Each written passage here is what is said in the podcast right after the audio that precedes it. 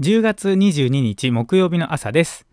今日の拡大版は少しお休みいたしまして10分バージョンでお届けいたします。どうぞお楽しみください。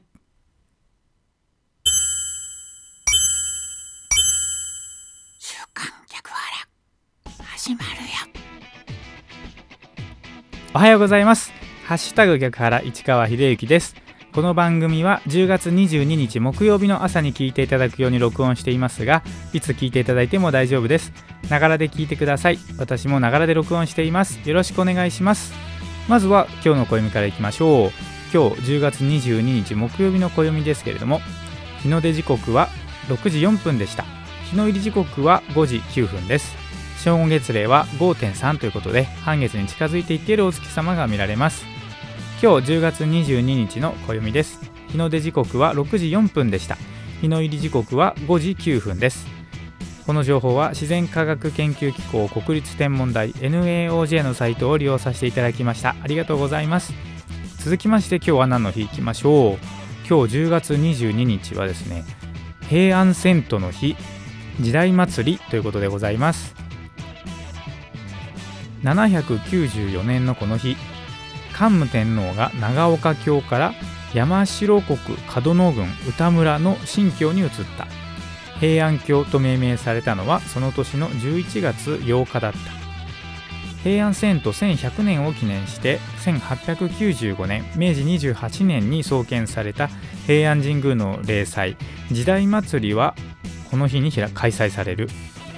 ただし2019年令和元年は10月22日火曜日に皇居宮殿にて即位礼青年の儀が執り行われることから時代祭りは10月26日土曜日に変更して開催された。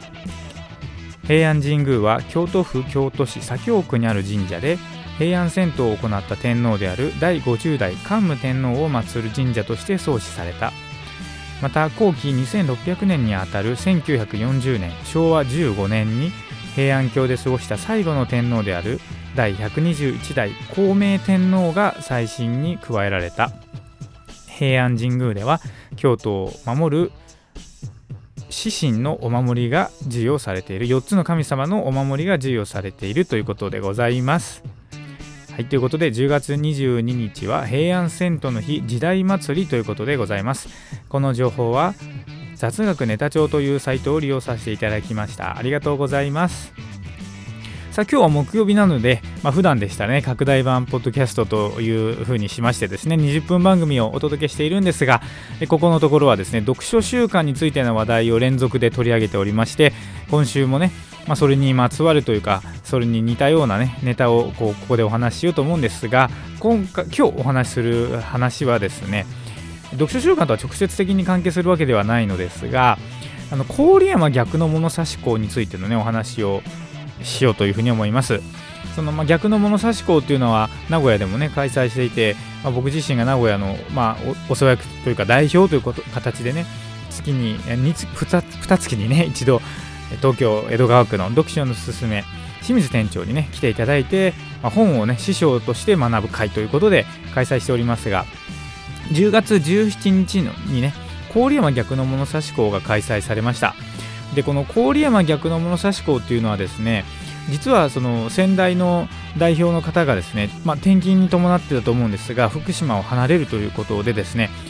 まあ、今回引き継いだ方が、まあ、開催にこぎつけたんですよね。でその逆の物差し校って本当に続けていくこと自体はですねその毎回のメンバーがいればそんなに難しいわけではないんですけれどもそれにしてもやっぱりお世話役を誰かがしないといけないそれから代表の方がこういなくなってしまった時に誰かが引き継がないといけないという意味では、まあ、そこが本当に進化を問われるところだと思うんですよね。本当にその逆の物差し校っていうのをその場所でですねこれからもう今まで参加されてた方もこれからも来たいと思うそしてそれを本当にじゃあ誰かがいなくなった時に開催できるようになっているのかどうかっていうのはその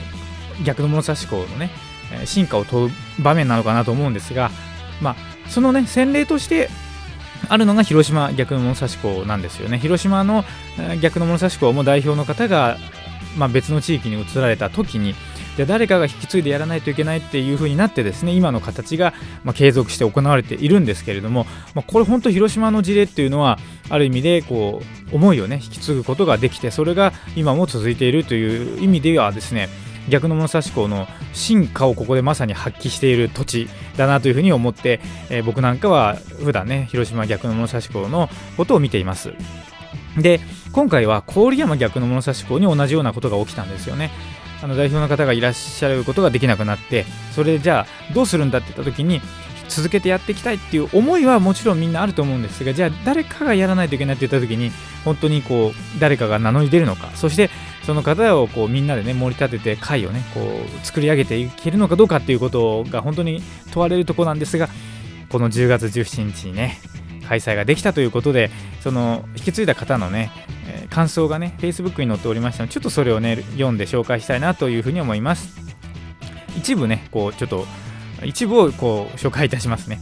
10月17日郡山逆の物差し子無事開催できました。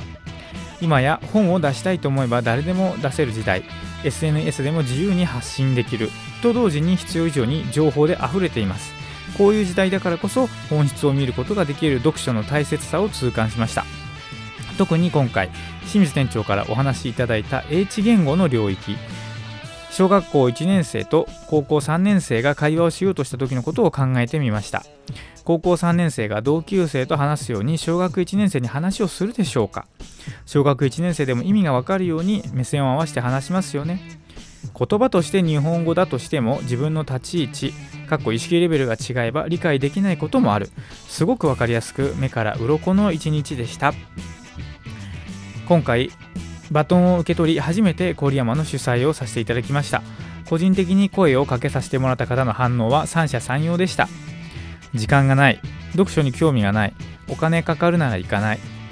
まあ確かにいろいろ理由はありますよね。自分の今を変えない限り過去も未来も変わらない。それに気づいている人はほんの一握りですね。今回の経験を生かして全て起こる事象を自分事として受け入れていける自分でいたいと心に誓いました。お足元の悪い中郡山へ来てくださった清水店長に感謝です。参加してくださった皆様ありがとうございます。ということでね Facebook に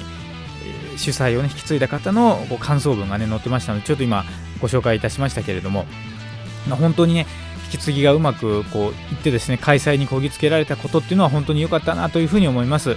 っぱりねこう逆の物差し子ってやっぱりえー、その清水店長が確かに来てくれるのは来てくれるんですけれどもその清水店長が先生ってわけじゃなくてですね参加している皆さんでやっぱり作り上げていく会だというふうに思うんですよね。やっぱりファンではなくてプレイヤーになれっていうねこう標語に基づいて、僕たちはいつも集まっていますからやっぱりプレイヤーとしてのね自分自身の動きをじゃあどうやったらこの場で発揮したらいいんだろうかっていうことをねやっぱり考えて実際にそして行動してみるっていうことは大事だというふうに思いますそしてその読書のね一つの効用として読んでそして動いてそして変わっていくっていうこの流れがやっぱり読書の醍醐味だというふうに思うんですよね。まあ、それはじゃあ具体的にどうしたらいいのかっていうのは人それぞれだと思うのでこの方のように回をね引き継いで実施にこぎつけて運営していくっていうのも一つのプレイヤーとしての役割だと思いますしまあ本当人によってはブログだったりそういったところで自分なりのねこう意見をこう出していくっていうこともプレイヤーとしての役割だと思いますしウェブサイトでね、え、立ち上げていろいろ思うことをこう全国から集ってね発信していく後世の手紙っていうサイトの運営なんかもそうだというふうに思うんですけどね。こうやっぱり読書するってすごくいいことだと思うんですけれどもそれだけにとどまらずやっぱり行動して変わっていくっていうことが起きる時にその初めてね読書の何て言うかな本質っていうものをつかむことができるのかなっていうふうに思います。世の中にね本当に今すごいいい本っていっぱいあるんですけれどもそれを読んで終わりではなくてそれを読んでじゃあ自分はどうするのかっていうそこまでねやっぱり考えてみるっていうのも一つね読書との向き合い方としていいことではないかなというふうに思いまして、まあ、今ちょっと読書習慣についての話題をこの音声配信でもお届けしておりますけれどもちょうどね10月17日に郡山逆の物差し校が引き継ぎが行われてそのまま開催できたという事例をねお話しさせていただきました。まあ本当にこんな感じでね全国の逆の物差し校がこうなんかねこう呼吸をしながら動いているみたいなね感じがありますが名古屋のね逆の武蔵校もこれからも張り切ってねやっていきたいなというふうに思っております。はい。ということで今日は10月22日ですね。今年日数が残り71日です。残り19.4%です。一日一日を大切に生きていきたいですね。ということで今日は木曜日ですね。今日も元気に過ごしていきましょう。お仕事行かれる方いってらっしゃい。行ってきます。